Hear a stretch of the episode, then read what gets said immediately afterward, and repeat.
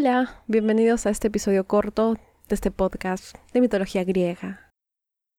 Habían varias historias cortas que quería tocar, pero como siempre trato, no sé, toda la mitología así como si fuera una novela o serie, siempre, o sea, trato de evitar aquellas historias que sean spoiler de otras más grandes que quiero tocar en el futuro. Y esta semana quería hablar de sirenas, pero si hablo de eso voy a spoilear otra cosa, así que tendré que aguantarme un ratito. En el mismo libro en el que leía sobre divinidades marinas, encontré esta historia que coincidentemente es la misma que las que ti en Instagram me sugirió, así que gracias por escribirme. También si dije mal tu nombre, lo siento. Eh, si tienen algún pedido o sugerencia, saben que me pueden encontrar en Twitter y en Instagram como que los dioses que. Así que esa es la historia que tocaremos hoy. Es la historia sobre Escila y Glauco. ¿Es una historia de amor o no? Los dejaré a que adivinen. Vamos a empezar la historia.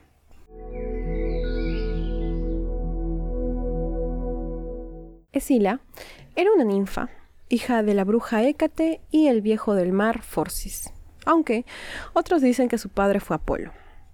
Se describe como la ninfa más hermosa que haya tocado la tierra.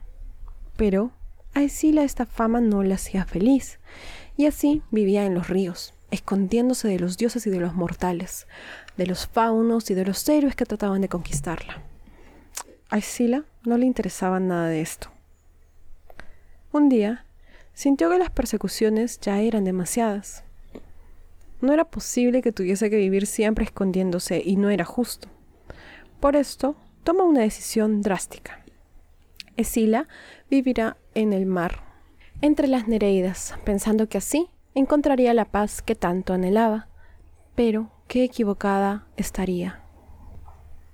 Por otro lado, Glauco era un humilde pescador. Glauco amaba a los peces y encontraba a todas las especies marinas fascinantes. Por eso se estremecía de tristeza cuando tenía que pescar alguno. No quería vivir así, pero era su único medio de vida. Su deseo más grande era que los animales marinos vivieran tranquilos. Un día, mientras pescaba, observó una escena que le fascinó. Había estado pescando y colocando a los peces a su lado, sobre el paso. Dos peces, tres peces, cuatro peces, cuatro peces, cuatro peces. Se empezó a dar cuenta que los peces que ponía a su lado iban desapareciendo, y era que estos volvían mágicamente al mar. Glauco está confundido, y aunque al comienzo no entiende qué pasa, terminó por comprender lo que pasaba un dios misterioso llamaba desde las aguas a aquellos animales y ellos podían oírlo porque habían ingerido unas plantas que crecían a la vera del mar. Glauco entonces decide que probaría algo. Quería liberarse de la carga de su trabajo, no quería seguir matando a aquellos que él amaba. Así que comió de esa misma planta y deseó poder oír el mismo llamado que los peces. Y así ocurrió cayó al río y fue atraído hacia lo más profundo de las aguas, en donde Océano y Tetis lo encontraron. Tan solo con verlo, comprendieron el corazón del pescador y así permitieron que viviera en su reino, transformándolo durante su sueño en un dios marino. Ahora, ¿qué tenían que ver el uno con el otro? ¿Y qué les espera? ¿Amor eterno? Mm,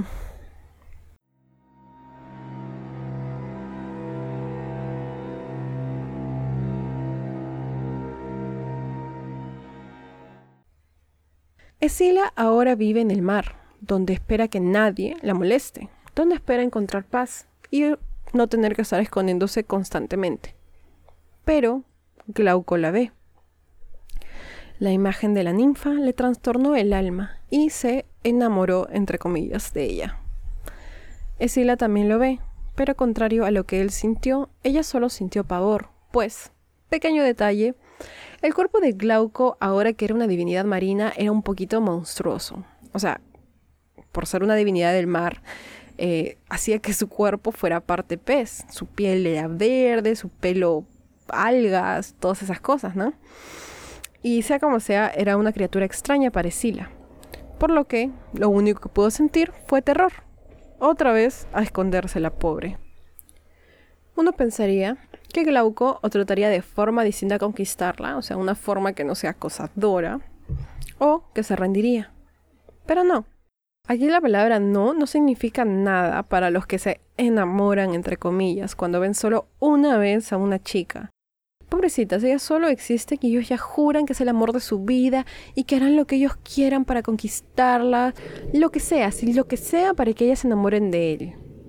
¿Tomar en cuenta lo que ellas piensan o sienten? No, tengo que insistir acosadoramente creándoles miedo y hostigándolas. Eso es romántico, ¿no? No, no es romántico, no sean así amigos. En fin, se ha enamorado, entre comillas nuevamente, y uff, una escena le hizo, así con llantos, gritos. Imploró que le dé un poco de atención, así se hundió solito el amigo. Esila obviamente está aterrada, ya le da miedo el monstruo y encima está llorando y gritando. Uf, no, sálvenme por favor, dice. Ella escapa y logra encontrar un lugar tan secreto e inaccesible donde Glauco no puede nunca encontrarla. Y así fue. El dios buscó y buscó y buscó, pero nunca la encontró. Ahora, ahora sí uno piensa que se va a rendir, ¿no? Obviamente tiene que rendirse, ya, ya la has aterrado, ya déjala en paz a la pobre.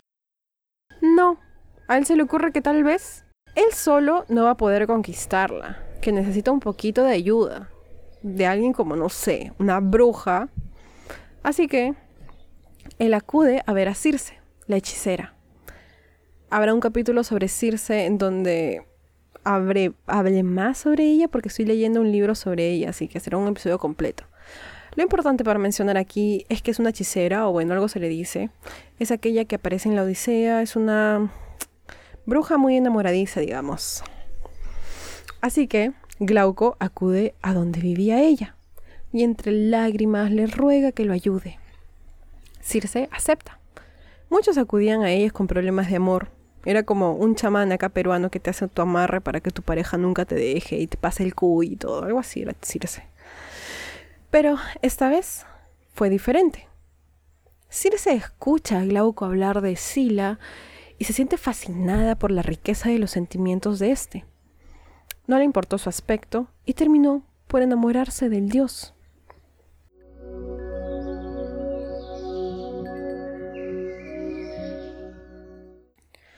Ahora Circe es un poco intensa. Y bueno, cuando Glauco se ha ido, ella va a salir a buscarlo. Pero a pesar de viajar por todos los mares sin descanso, no lo va a encontrar. No sé. A Glauco no le interesaba nadie que no fuera Escila y Circe se dio cuenta de eso. Así que, ¿qué más puedo hacer? ¿Rendirme? No, voy a convertir a Escila en una criatura tan horrenda y repulsiva para que sí el amor de Glauco se transforme en rechazo. Sí, eso es mejor. Ah, sin que nadie la vea, Circe derrama veneno en las aguas de una fuente en donde la ninfa acostumbraba a bañarse. Esto asumo en la tierra, porque si no, ¿para qué se iba a bañar si siempre vive en el mar? ¿no? Supongo que sale la tierra. Y espera. Esila, sin saber nada, pucha, pobrecita Esila, no ha hecho nada.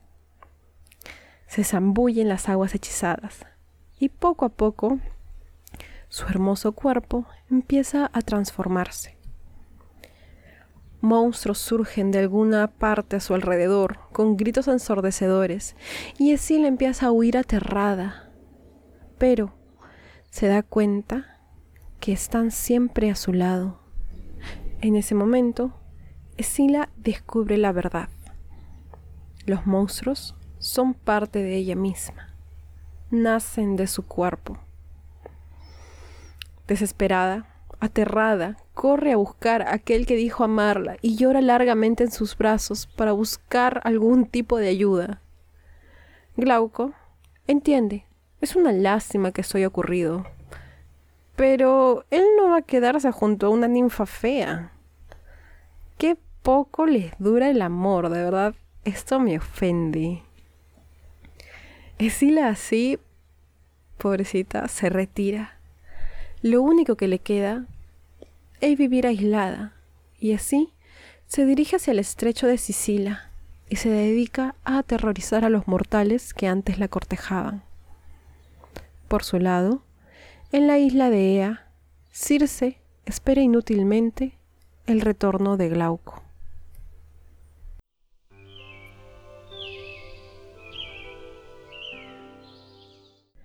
Y eso será todo por este episodio corto. Eh, el viernes continuamos con la historia de Psique y su amante secreto, que ya sabemos quién es, pero igual no lo voy a decir por si no han escuchado ese episodio. Así que por favor escúchenlo porque es muy impactante. Yo me impacté un montón cuando me enteré quién era su, su amante secreto. Hay bulla, hay un carro, mira, es una moto. Pero no lo voy a detener. ¿Qué importa? ¿Qué importa? No importa nada. Muy bien. Cuídense mucho. Adiós.